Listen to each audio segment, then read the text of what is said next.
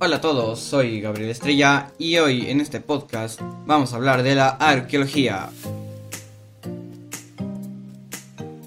Bueno, en segundo tenemos a uno de los padres fundadores de la arqueología moderna, que sería William Fielder Petries. Eh, Petries fue el primero en relacionar cada estrato de un yacimiento con una época determinada a partir de, de los restos encontrados. Él principalmente se basaba en vasijas y otros utensilios cotidianos.